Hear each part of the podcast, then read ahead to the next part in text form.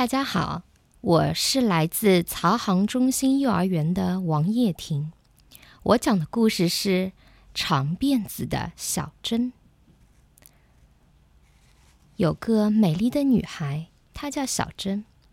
她的头发好长好长，到底有多长呢？你们肯定猜不到。我们来听听小珍怎么说的。如果我站在桥上，把头发垂下去，就可以钓上鱼来。只要放一点点鱼饵在发梢上，河里不管什么鱼都会急忙游过来。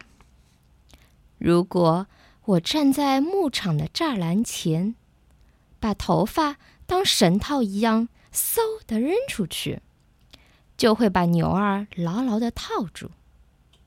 只要套住牛角，再用力一拉，那头牛就得跟我走了。如果我睡在野外，只要把头发一圈一圈的绕在身上，可比盖什么棉被都要暖和。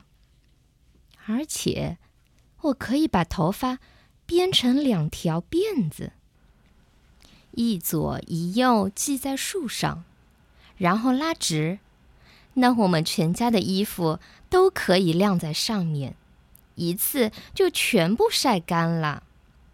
而这时候，我可以一本接一本，把十本好看的书都看完。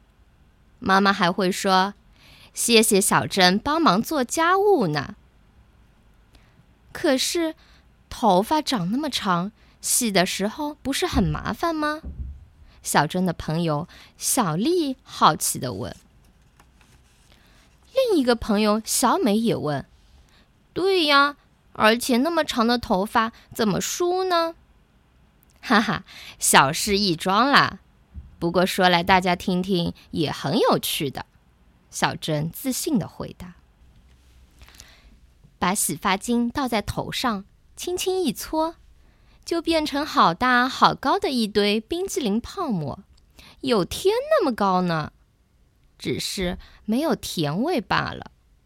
然后我躺在小河边，把头发放到水里清洗干净，轻轻摆动的头发好像海带一样。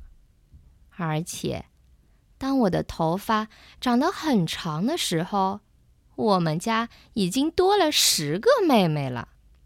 做姐姐的我，只要往椅子上一坐，十个小妹妹都会过来替我梳头发。可是平常不会觉得麻烦吗？